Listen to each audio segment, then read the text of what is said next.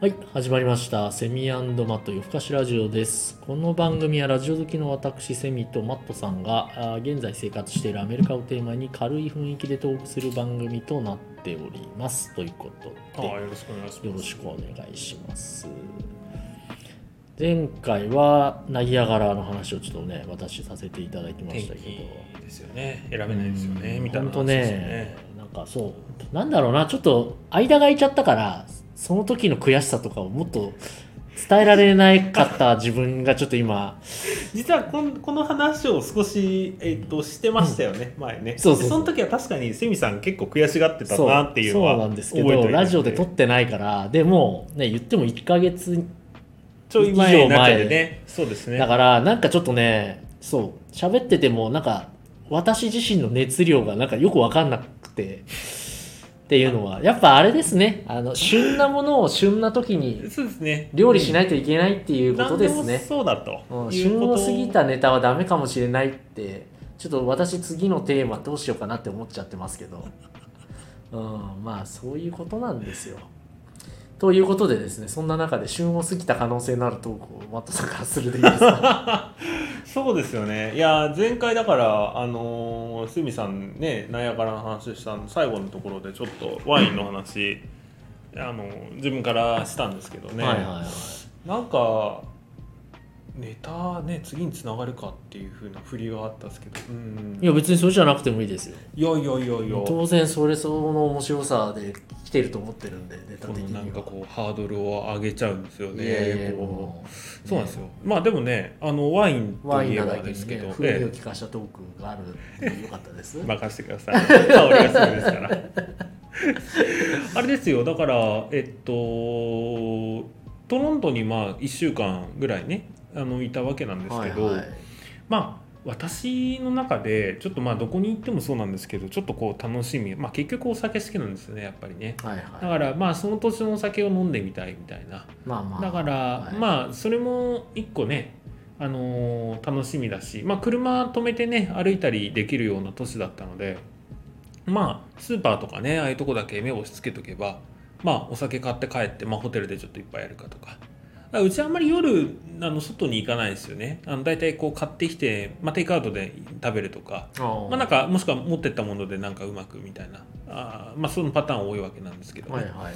まあトロントにいた時もまあ漏れなく。まあさすがにビールぐらいはねのまでもあれじゃないですか日本食料理屋とか行ったんじゃないですか？あのねお昼にあのラーメン食べに行ったりだとか。ええ。夜は行って夜はいなんですかね行ってないですようちはそういうこと？なんかねいや行くかみたいな話何回もしたんですけどまあなんかうーんまあちょっと子供がね寝る時間がうち多少早かったりするのもあり。ーはいはい。あとまあまあまああとお金もかかるよねみたいな話でまあちょっとあの買ってきてみたいなの多かったですけどね。うん。まあそれこそだから最初の日だったかな。そのホテル着いてねあの車止めて夕方ぐらいだったもんですからまああので近くにスーパーがあるのなんとなく Google マップで調べて歩いて行けるとこだったんでまあねあの市内だったのね。でまあちょっとスーパー行ってくるわと。でちょっとビールでも買って帰ってくるっつって。でまあその日大体ねあの移動で疲れてるもんですから、まあ、大体食べるものもあるから、まあ、それでお酒買ってきて帰ってきたら、まあ、みんなで食べてみたいな。まあその流れだったんですよね。はいはい。でまあ調べたスーパーにまあ一人で行ったわけなんですけど端から端まで探したんですけどビール売ってないんですよね。んスーパーに？スーパーに。でアメリカとか日本だと考えられないじゃないですか。スーパーにビールがない。で、まあまあまあ私も、ねまあ確かに、えっと、冷凍食品とか多かったんですよねだからあしまったな。このスーパー。でもねそんなちっちゃくなかったですよ。うん。あのコンビニみたいな大きさだったらちょっとありえるけどいや普通にスーパーだよねここはっていう大きさだったんですよね。はいはい。でそこになかった。で私の探し方は悪いのかなと思って2週ぐらいしたんですけどなくてやっぱり。な,、はい。ないんだと思ってですね。はいはい。でないのかと思ってまあ結局何も収穫がなくまあいやあのホテルであのレストランでねそのさっきのチップう騒動があったようなあのレストランでまあビールを1本だけ買って、まあ、それで部屋に戻ったわけなんですけど おかしいなと思って。はいはでネットで調べたらですねいはい。カナダで、まあ、ちょっと私もねその少しいただけならそんな語れないですけど多分お酒に厳しいのかなと。でどうも政府管轄でやっている LCBO っていう、まあ、オンタリオ州でいうとそういうようなあの、はいはい。お店があるんですけどそこって要は酒屋さんなんですよね。で酒屋さんをこう州が運営してるっていうことで、えっと、お酒は基本的にスーパーに置いてないっていうのがまあそこで分かったんですよね。でまあ次の日からじゃあその LCBO っていうのはどこにあるんだろうかと思って Google マップで調べたら至る所にまああった。まあでもそんなにあれですよ。そのあの日本でいうセブンイレブンぐらいめちゃめちゃいっぱいあるわけではなくて、はいはい。まあポツンポツンとこうあるようなイメージ。酒屋なんですかそれ。酒屋さんです。で行くと本当にあのいやーすごいですよ。大きい店舗に行けばねワインそれこそめちゃめちゃありますし輸入ワインも含めて日本酒も売ってますし、でビールもあるしで実はあのねあのトロントってあの日本の酒蔵があってですね日本人の方がやられてる、まあ、それであのねじ地元でこう作ってる日本酒が売ってたりとかまあいろいろあるわけ、まあ、ビールも当然売ってますしはいはい。みたいな。行くとすごい大きいわけですよね。あえなんだこういうところで買えるんだと思って。まあ確かに LCBO ってオンタリオ州種類管理委員会。ああだからオンタリオ州なんですね。オンタリオ州でやってるわけああそうですねなんですか。私はあんまりだから旅行するときにそのあんまりスーパーまあ行く時もありますけど、うんうん。あんまり持ってっちゃいますか？持ってきましたね。今回のもう車だったんで旅行がもう完全にね。だからもう全部お酒類はうんうん。持っていく。ないしはちょっとナイアガラ行った時に、まあ、酒屋があったんでああなるほどね。なんかちょっとホテルでその割引チケットみたいなのが試あー。飲試飲ただみたいな。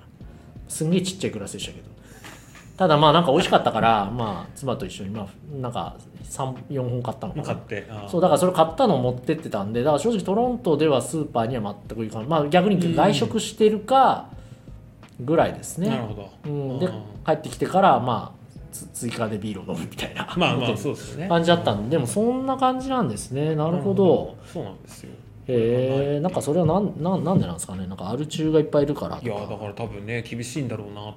で、まあでも逆に面白いなと思ったのが、うん。実はあのベイプって、まあ、よく書いてありますけどいわゆるそのまあ大麻を売ってるはいはい。お店、まあタバコ屋さんですよね、タバコ屋さんとそのまああのトロントっていうか多分オンタリオ州はあの大麻は OK の州なんでしょうね、でまあそういうお店もあるわけなんですけどそのベイプっていうお店はめちゃめちゃいっぱいあるんですよ。